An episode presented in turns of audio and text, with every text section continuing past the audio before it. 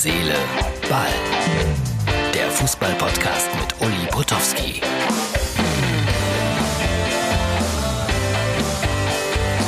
Herz, Seele, Ball für den Mittwoch. Ich gestehe, der faulste Tag des Jahres liegt jetzt hinter mir. Ich habe nichts gemacht, nur gelesen, auf dem Sofa gelegen, ferngesehen, ab und zu mal ein bisschen im Internet nachgeschaut, was ist so los.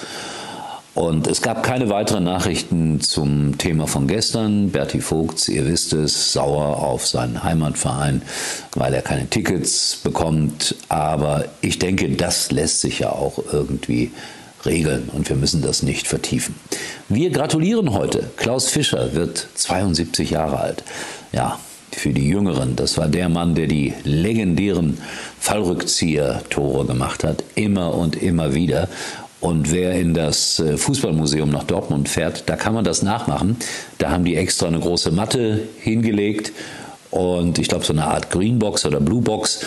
Und dann kann man Klaus Fischer spielen. Großartiger, untadeliger Sportsmann, kommt aus dem bayerischen Wald. Ja, jetzt in dem Moment, wo ich sage untadelig, da fällt mir natürlich ein, dass er auch in den damaligen Betrugsprozess äh, gegen Schalke 04 oder gegen die Mannschaft von Schalke 04 verwickelt war, der berühmte Bundesliga-Skandal. Wie er da reingekommen ist, weiß er, glaube ich, bis heute selber nicht. Und äh, nichts tut ihm mehr leid, als dass er damals darin verwickelt war. Ein großer Fehler.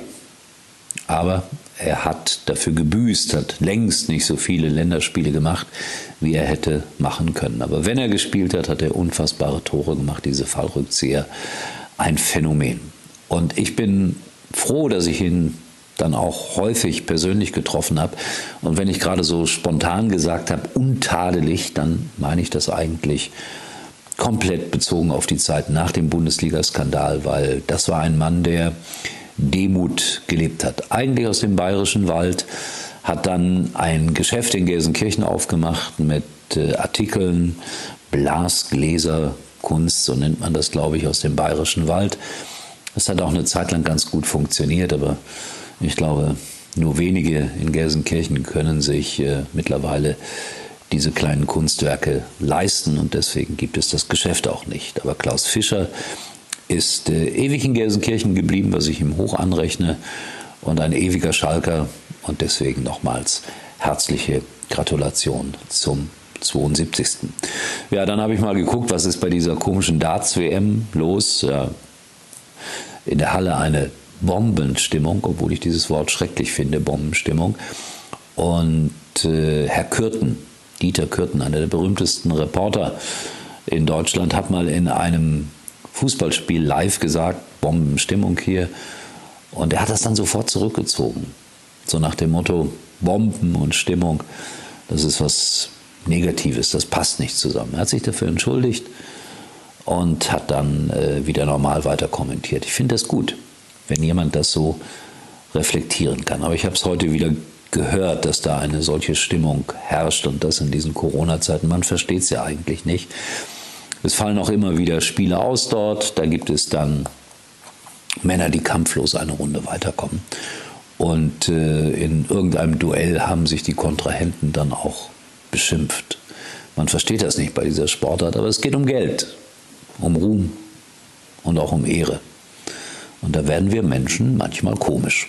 So, Eintracht Braunschweig-Fans, für euch äh, habe ich einen Podcast äh, vertont, einen Jahresrückblick Gegengerade nennt sich das. Hier die Adresse sozusagen, das Foto. Da könnt ihr es hören, wenn ihr nicht so dicht dran seid wie die Fans der Gegengrade, aber Eintracht Braunschweig mögt. Hört euch das mal an. Es dauert eine ganze Stunde. Ich habe das über Weihnachten vertont. Und ich habe ein Honorar dafür bekommen. Ich bin ganz ehrlich, 75 Euro. Danke. Und ich meine es so, wie ich es gesagt habe. So, Eintracht Braunschweig. Und zum guten Schluss tue Gutes und rede drüber. Ich verabschiede mich schon mal. Und dann gibt es hier von Iris hochgestellt äh, den Rechenschaftsbericht von Freunden von mir. Das ist der Fanclub Kurpfalz 04 aus der Kurpfalz, Schalke-Fans. Und kennengelernt habe ich die Truppe mal bei einer Sendung von Sky, die hieß damals Mein Stadion. Die kam aus Hoffenheim und Kurpfalz 04 hat die Sendung damals einfach zu einer Schalke-Sendung umfunktioniert und am Ende habe ich gesagt, obwohl wir in Hoffenheim waren, auf Wiedersehen aus Gelsenkirchen. Die tun Gutes und sie reden drüber. Iris blättert im Rechenschaftsbericht, spricht auch dazu. Und es würde mich freuen, ihr könnt das dann auch sehen mit ein paar Fotos, sind alles private Fotos, also kein rechte Problem. Die könnt ihr euch anschauen auf äh, Facebook, da sind wir ja auch mit unserem Video vertreten, oder bei www.mux.tv. Das war's. Schaut euch das noch an und ich sage Tschüss, erstaunlicherweise. Ihr kennt das hoffentlich. Bis morgen. 21 ist zu Ende. Und der Olfert Hagemeyer hat wieder alle guten Daten unseres Vereins in gedruckter Form festgehalten. Herzlichen Dank, ich hatte heute deine Post im Briefkasten, Olfert. Ja, hier sieht man, ein Sportfreund war vom Hochwasser betroffen, dem wurde geholfen. Die Jugend wird natürlich gefördert durch uns. Die Trikots werden gesponsert. Der Jupp Denhagen ist auch immer mit am Start. Übrigens auch ein toller Kerl, den konnte ich kennenlernen. Christian Hacker, mit ihm werden alle Bustouren durchgeführt, wo auch immer viele Spendengelder gesammelt werden. Ja, und das hier mein persönliches Highlight, das Sommerfest in Weibstadt. Da kamen fast 2000 Euro zusammen für den eingetragenen Verein Rheuma Kinder. Das war, das waren tolle drei Tage. Hier nochmal ein Gruppenfoto. Ja, der Uli Bodowski, feiner Kerl. Uli, ich kann zwar nicht so reden wie du, aber das macht nichts. Dafür kann ich besser tanzen. Ja, und Uli, da wo du bist, wird jetzt immer Butter auf dem Tisch zum Frühstück stehen. Versprochen. Ja, und den Aufruf von Herrn Wipperfurt zum Urteil sind auch einige gefolgt. Der Christian Siener hat versucht, seine Eindrücke, die er dort erlebt hat, aufzuschreiben. Da wurde natürlich auch gespendet. Er war nicht nur einmal dort. Ja, und das sind die deutschen Meister von Weibstadt auch wieder neue Trikots bekommen. Nochmal alle Sponsoren. Und hier unsere drei. Previn, Face und Margret. Ohne Sportfreunde Kurpfalz wäre das alles nicht möglich. Ihr seid gar nicht mehr wegzudenken. Das funktioniert gar nicht mehr. Ja, so sieht es denn aus, wenn der Olfert mit seiner Truppe auf Tour geht im Bus. Immer Tumbola mit dabei.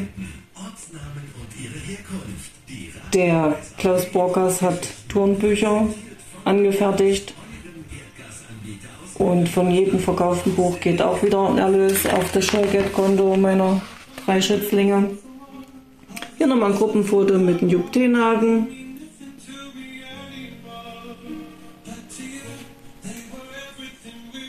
Ja, für die Lebenshilfe Weinheim e.V. wurde beim Sommerfest fleißig gesammelt. Der Uli Budowski hat mit den dreien auch rumgealbert und gekickt. Genauso der Jupp Tenhagen. Ja, ich muss schon sagen, Sportfreunde Kurpfalz, geile Truppe. Das soll erstmal einer nachmachen nachmachen oder besser machen. Ich wünsche euch alle einen schönen Jahreswechsel, bleibt gesund oder werdet gesund und ich freue mich schon auf Sommerfest 2022. Uli war übrigens mal Nummer 1 in der Hitparade. Eigentlich können Sie jetzt abschalten.